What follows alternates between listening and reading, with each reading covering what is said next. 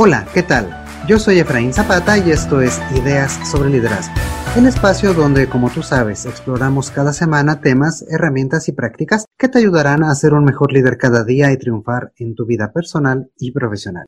Como ya sabes, todo el mes de marzo lo hemos dedicado al liderazgo femenino. Hemos hablado de dos figuras clave para el origen del Día Internacional de la Mujer. Hemos también platicado sobre si existe un determinado estilo de liderazgo femenino y también hemos tenido una conversación con una experta como Margarita Díez sobre los retos y características de las mujeres líderes, en especial en América Latina. El día de hoy cerramos este interesante ciclo presentando algunos ejemplos de mujeres a seguir en el mundo del liderazgo. Y es que sin duda con conforme se transforma el mundo, la figura y participación de las mujeres ha crecido y ocupa cada vez más espacios estratégicos que han ayudado a sentar el rumbo de diferentes industrias y transformar el mundo en que vivimos. Por ello, para este episodio, nos hemos dado a la tarea de seleccionar y presentar algunas líderes representativas de áreas como la ciencia, los negocios y el activismo social y ambiental. Y para conversar sobre esto, el día de hoy nos acompaña una gran amiga y conocida de todos ustedes, que ya es frecuente en este espacio, Leticia Rodríguez. Hola Leti, ¿qué tal? ¿Cómo estás? Bienvenida. ¿Qué tal? Muchas gracias. Muy contenta por estar nuevamente aquí en este espacio de ideas sobre liderazgo y nuevamente, pues gracias por la invitación, Efraín. No, pues gracias gracias a ti, nosotros muy contentos de recibirte como siempre. Y, bueno, pues creo que la parte difícil de esta pequeña tarea que nos hemos dejado no fue tanto encontrar ejemplos, sino seleccionarlos, ¿verdad? Exactamente, no fue nada fácil, pero afortunadamente hay muchas mujeres líderes dignas de ser mencionadas en esta charla. Por cuestiones de tiempo es imposible mencionarlas a cada una de ellas. Sin embargo, pues esperamos que esta selección que se hizo le resulte interesante a la audiencia. Empezamos, ¿qué te parece este si comienza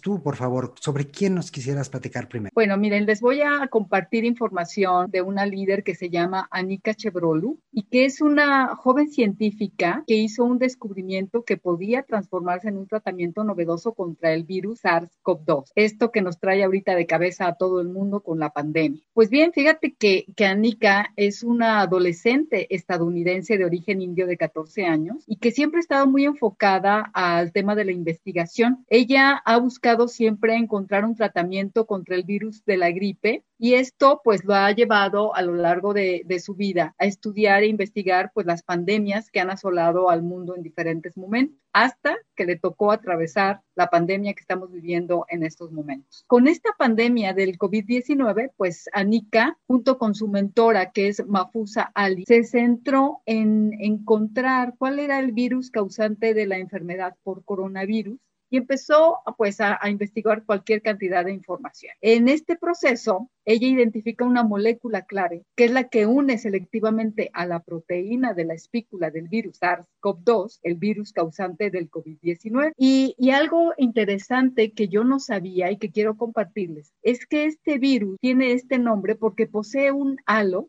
el coronavirus posee un halo, una especie de corona que lo rodea y de ahí proviene su nombre. Continuando con, con, esta investigación, ella examinó muchísimos datos y seleccionó una molécula con la mejor actividad farmacológica y biológica hacia esta proteína del virus SARS-CoV-2 que puede transformarse en un potencial fármaco para el tratamiento eficaz de la enfermedad. Eso para mí representa en estos momentos una información relevante porque es justamente lo que está pues afectando al mundo entero y pudiera generarse a partir de sus investigaciones un fármaco realmente efectivo. Fíjate que también Anika, a pesar de ser una persona muy joven, en 2020 ganó el desafío de jóvenes científicos 3M y con el dinero que ganó, pues ha continuado con sus investigaciones y también está financiando su organización sin fines de lucro que se llama Academy Ed, que proporciona material y equipamiento a niños que lo necesitan para ayudarlos a seguir las carreras y oportunidades que deseen. Y también, pues, otro dinero lo está destinando justamente para eh, sus estudios universitarios. Algo que me gustaría compartir de, Anika es que eh, ella dice que nos recuerda a todas las mujeres que no hay que dejar de hacer preguntas y tener confianza y fe en uno mismo Hay que asegurarse de aprovechar cualquier oportunidad en la que se vea cuáles son tus mejores habilidades, porque nunca se sabe dónde podrías terminar. Esa es eh, una de las personas que a mí me llamó mucho la atención y que quise, en primer lugar, empezar a compartir con ustedes. No sé cómo, cómo te pareció. Oye, qué, qué buen mensaje este con el que cierras y sobre todo interesante ver este talento tan joven. Creo que sin duda va a ser una de estas mujeres en la ciencia a la cual hay que seguir viendo qué es lo que está haciendo y su, su influencia en la búsqueda y en encontrar una solución ante lo que todos vivimos va a ser, va a ser imprescindible. Totalmente de acuerdo. ¿Cuál mujer líder te llamó la atención? Pues fíjate que siguiendo este tema de la ciencia, a mí me gustaría platicarles acerca de Fabiola Gianotti. Ella es una italiana y en 2016 se convirtió en la primera mujer en dirigir el CERN. Este es el Centro Europeo para la Investigación Nuclear que está en Suiza. Además, desde este año, desde este enero, se convirtió en la primera directora que ha sido elegida para un segundo término de este, de este centro centro de investigación. Esto significa que va a mantenerse en este puesto hasta el 2025. Y aquí me pareció muy interesante porque en la comunidad científica europea hay alguna estadística que veía que por cada mujer hay dos hombres y especialmente o específicamente en este proyecto donde ella participaba, tan solo el 20% del equipo eran mujeres. Entonces, de forma indudable, Fabiola ha empujado estas barreras y ha comenzado a abrir nuevos espacios. Se decía, ella eh, in integró o ella comenzó en 1994 a trabajar en este proyecto o este experimento Atlas, que es el gran colisionador de hadrones. Y bueno, ella comenzó a trabajar en esto y posteriormente incluso lo llegó a liderar. Y seguramente recordarás tú, Leti, amigos, este tema del bosón de Higgs, que algunos incluso llamaron la partícula de Dios. Justamente el proyecto Atlas se dedicaba a buscar evidencia de la existencia de esta partícula para poder entender mejor el comportamiento de la materia. Y finalmente, en julio, el 4 de julio de 2012, Fabiola Gianotti fue la encargada de anunciarle al mundo que ya al fin habían descubierto este bosón de Higgs. Bueno, como líder de este proyecto, eh, Fabiola tuvo a su cargo a más de 3.000 físicos de 38 países trabajando realmente de forma interdisciplinaria en este centro de investigación. Y ellos cuentan, algunas de estas personas cuentan que, su liderazgo pues se centraba en dos pilares fundamentales. Su conocimiento pues técnico de la física y de toda la maquinaria que tienen ahí tan especializada y la capacidad para inspirar a los demás. Mencionan que ella es una persona como muy tranquila, muy calmada, que maneja los desafíos que se presentan en el trabajo del día al día, eh, sobre todo cuando son situaciones de alto estrés, de forma muy empática, muy resiliente. Y la describen, por tanto, como una persona amable, con un gran espíritu de colaboración y pues siempre muy atenta de sus estudiantes, de la cultura, eh, de la diversidad de género. Sin duda me parece que es un ejemplo a seguir para muchos, muchos jóvenes aspirantes a científicos, especialmente las mujeres. En este, en este punto, si les interesa conocer un poco más sobre su trabajo, me gustaría recomendarles también un documental que yo vi hace algún tiempo, hace algunos años, que se llama Particle Fever. Y este eh, yo, lo, yo lo vi en su momento en Netflix, que lo busquen para que lo puedan ver y conocer un poco más sobre este centro de investigación, su trabajo y evidentemente sobre quién es Fabiola Gianotti. Excelente recomendación y te puedo asegurar que voy a ver este documental lo más pronto posible porque es una líder de verdad súper interesante y con, con, esta capacidad de liderar a tantos científicos de diferentes países para pues anunciar, ¿no? El tema de, de la partícula de Dios parece súper interesante. Lo voy, a, lo voy a ver. En este sentido, yo también quiero eh, compartir a otra gran líder que es Wynne Shotwell. Ella está trabajando en SpaceX, que seguramente algunos de ustedes han estado escuchando eh, mucho y ella es presidenta y directora de operaciones justamente de SpaceX, esta empresa que fundó el empresario tecnológico Elon Musk y cuyo objetivo ni nada más ni nada menos es desarrollar tecnologías para reducir los costos del transporte espacial y permitir la colonización de Marte y los viajes a la Luna. Entonces, pues vayan preparando su pasaporte porque muy pronto podrán hacer viajes turísticos a la Luna, los proyectos que están manejando desde esta empresa. Y algo, algo curioso también de Wayne Shotwell es que cuando estaba estudiando, de los 36 estudiantes de, la de ingeniería en la Universidad de Northwestern, solamente tres eran mujeres. Esto no la amilanó ni tampoco impidió que comenzara eh, y, prosiguiera con una carrera totalmente llena de, de éxito. Se dice, ella es una líder carismática y muy divertida y que comparte un estilo de liderazgo con Elon Musk en el cual se centra no en hablar sobre las cosas, sino en ser muy práctico y poner manos a la obra y hacer. Ella, eh, digamos que las operaciones del día a día en el que ella se encarga, aparte de las relaciones estratégicas de la empresa, incluye, por ejemplo, un cronograma de 40 lanzamientos inminentes, la negociación y contratos con la NASA para llevar astronautas a la Estación Espacial Internacional y preparar una nueva generación de naves espaciales para viajar a Marte. Ella en 2017 fue nombrada Ejecutivo Satelital del Año y en 2018 la revista Forbes la incluyó entre las 50 mejores mujeres en tecnología en América y la número 59 entre las mujeres con más poder en el mundo. Adicionalmente, ella eh, forma parte de consejos de administración de diferentes empresas y es parte del Salón de la Fama de Mujeres en la Tecnología. Me gustaría citar una frase que ella eh, dijo y es, necesitamos renunciar al miedo de fracasar. Cuando intentas hacer algo nuevo, de innovar, de desarrollar, no puedes tenerle miedo al fracaso. Esa es la forma de aprender. Y también yo quiero recomendarles una conferencia que ella dio en TED en 2013 y cuyo enlace pueden encontrar en las notas de este episodio. Espero también que tengan la oportunidad de verlo y que lo disfruten tanto como yo.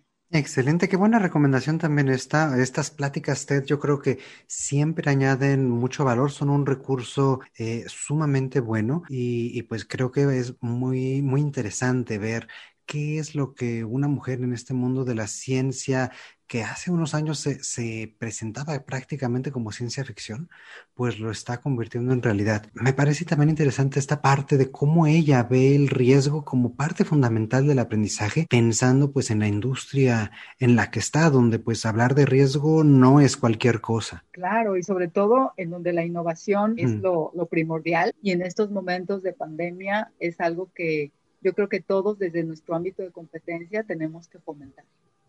Y bueno, espero que cuando vayas a Marte te lleves una Pepsi o al menos en, en, el trayecto te sirvan una Pepsi. ¿Qué te parece? Pues no sé, a ver qué tienes que contarme de la Pepsi. Es que fíjate, la siguiente líder de quien me gustaría platicarles es Indra Nooyi. Y ella es justamente conocida por haber sido presidente y CEO de PepsiCo. Y bueno, ella no solamente fue la primera mujer en esta posición, sino también la primera persona nacida fuera de Estados Unidos en dirigir la compañía. Y que, como ustedes saben, no nada más se centra en los refrescos, sino también en alimentos empaquetados y antes incluso en toda una tema de restaurantes. Hoy en día ya no está en Pepsi, está, es parte de la junta directiva de Amazon, pero sin duda su paso por esta empresa fue realmente remarcable. Y es que su historia ha sido, desde mi punto de vista, de mucha resiliencia y de perseverancia. Ella nace en la India, en una eh, familia de clase media, tal vez media baja, hija de padre contador y una madre este, dedicada a la casa.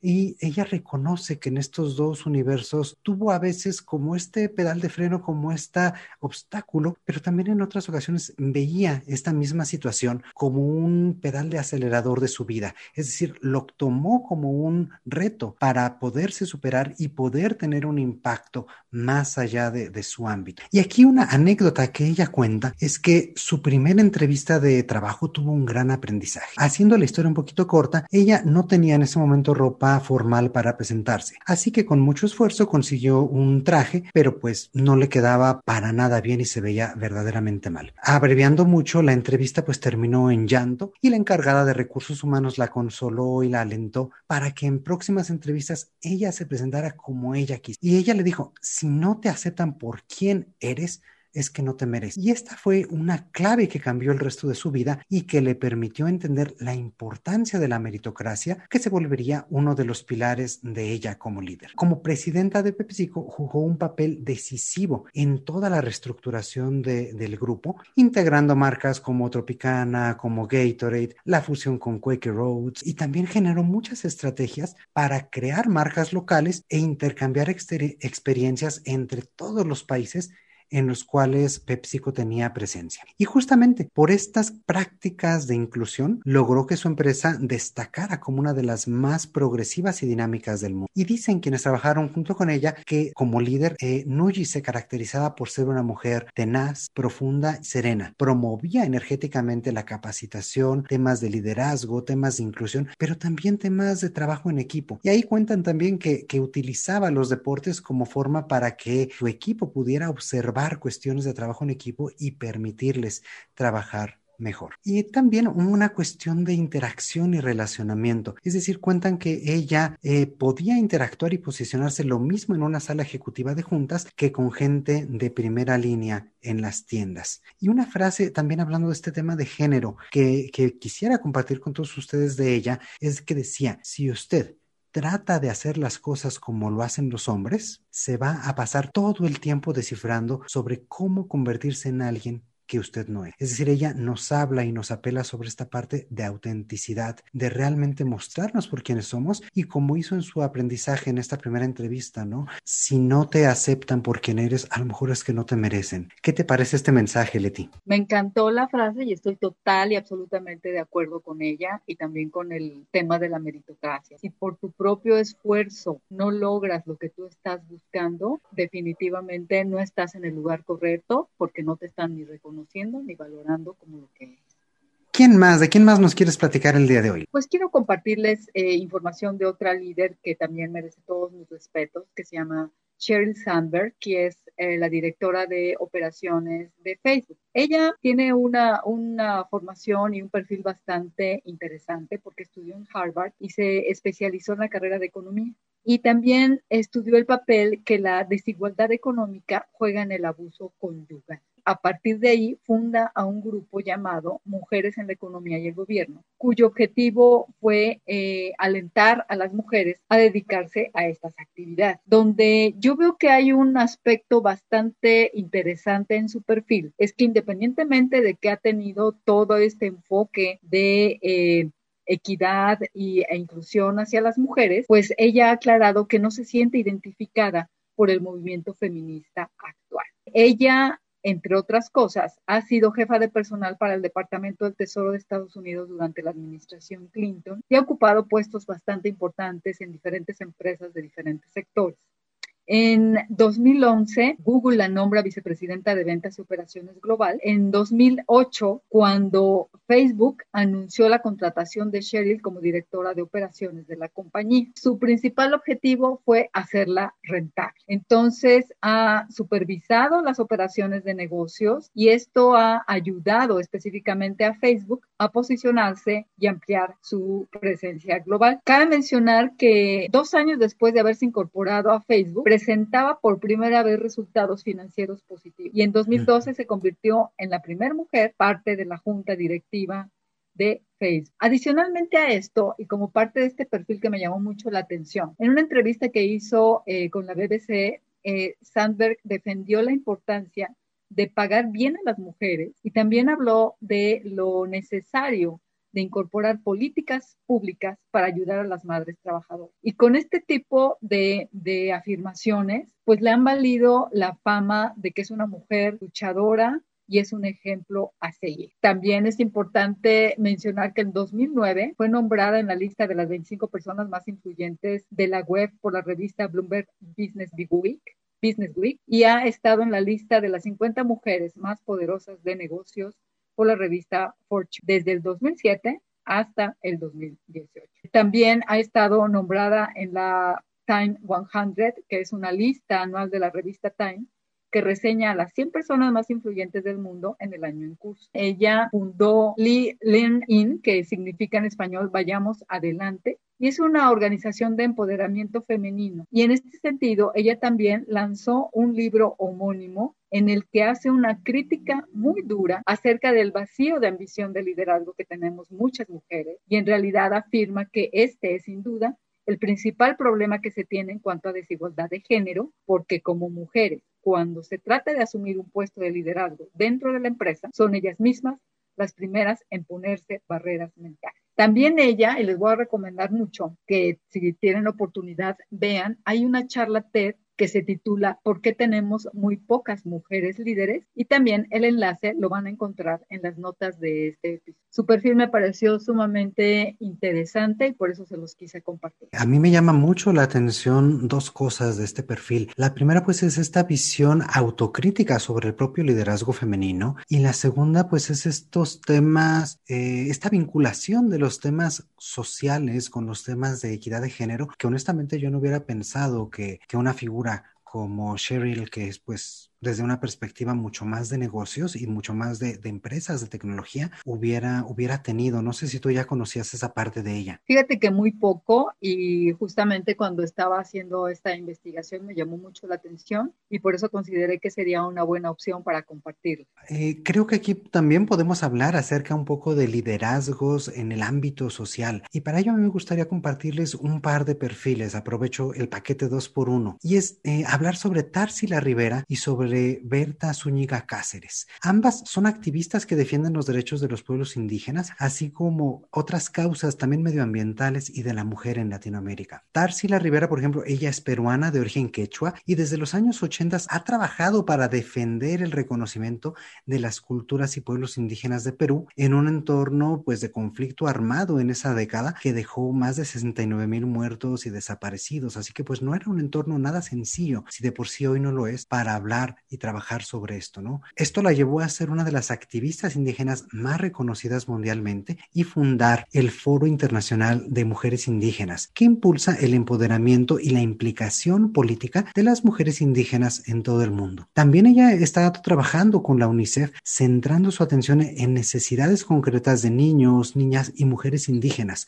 Su misión en este ámbito es mejorar la nutrición de la niñez indígena con alimentos de sus zonas nativas como forma también de afirmación cultural, de que ellos puedan tener esta cultura y sentirse orgullosos de ella. Y en Perú ha creado para esto el Centro de Culturas Indígenas del Perú, valga la redundancia. También ha recibido varios premios internacionales como la Orden al Mérito de la Mujer en 2010 o el Premio Visionario que es otorgado por la Fundación Ford en el año 2011. Y la segunda persona que les comentaba es Berta Zúñiga. Ella es hija de la líder social Berta Cáceres, quien en 2016 fue, fue asesinada. Y es que madre e hija Ambas son de origen lenca, es decir, de un pueblo indígena de Honduras, y su activismo comenzó como una lucha para reivindicar los derechos y espacios de los pueblos indígenas, en específico contra la construcción de la represa de Aguasarca. Berta Madre fundó el Consejo Cívico de Organizaciones Populares e Indígenas de Honduras, que hoy dirige su hija. Y a través de este consejo,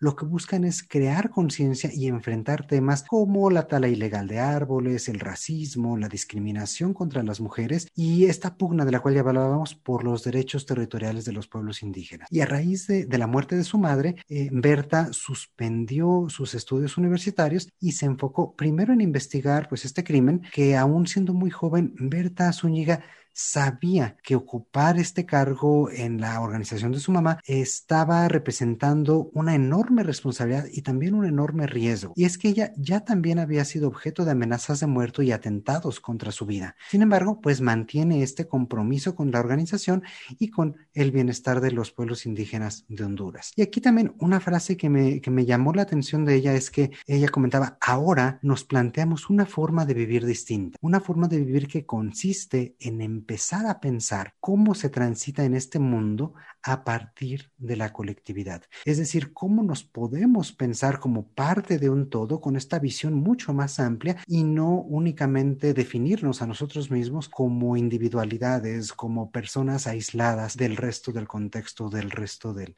del sistema. Dos ejemplos pues de liderazgo en el ámbito social, en el ámbito latinoamericano. ¿Cómo ves, Leti? Súper interesante este, este liderazgo de estas dos mujeres que son súper valientes por, por enfrentar situaciones que les impactan directamente en la parte ambiental o indígena y que también es... Eh, pues tiene muchos enemigos y hay muchos intereses alrededor de todo eso, ¿no? Así es. Y, y me encantó el, el énfasis que ella pone de que pues eh, hay que transitar en este mundo a partir de la colectividad, es decir, no es un pensamiento individualista, sino de comunidad, de vamos todos juntos y busquemos este bienestar común.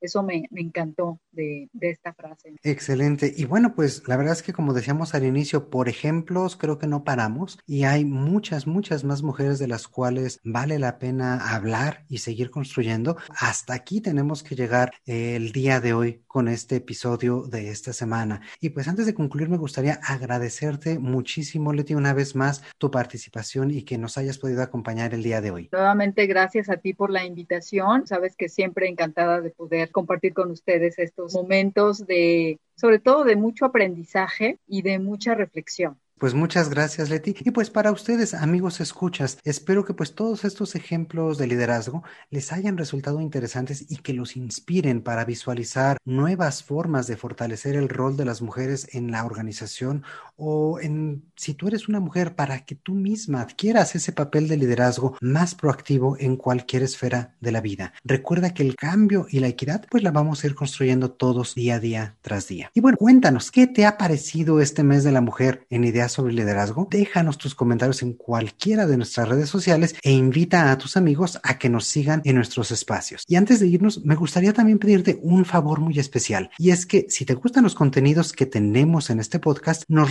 regales una revisión en la plataforma que tú utilices. Esta es la mejor forma para que podamos llegar a más personas y apoyar a fortalecer estas habilidades y estos temas de liderazgo tan importantes hoy en día. Muchísimas, muchísimas gracias por escuchar. Te mando un fuerte abrazo. Mi nombre ya me conoces, soy Efraín Zapata y te espero a la próxima con nuevas ideas sobre liderazgo. Gracias.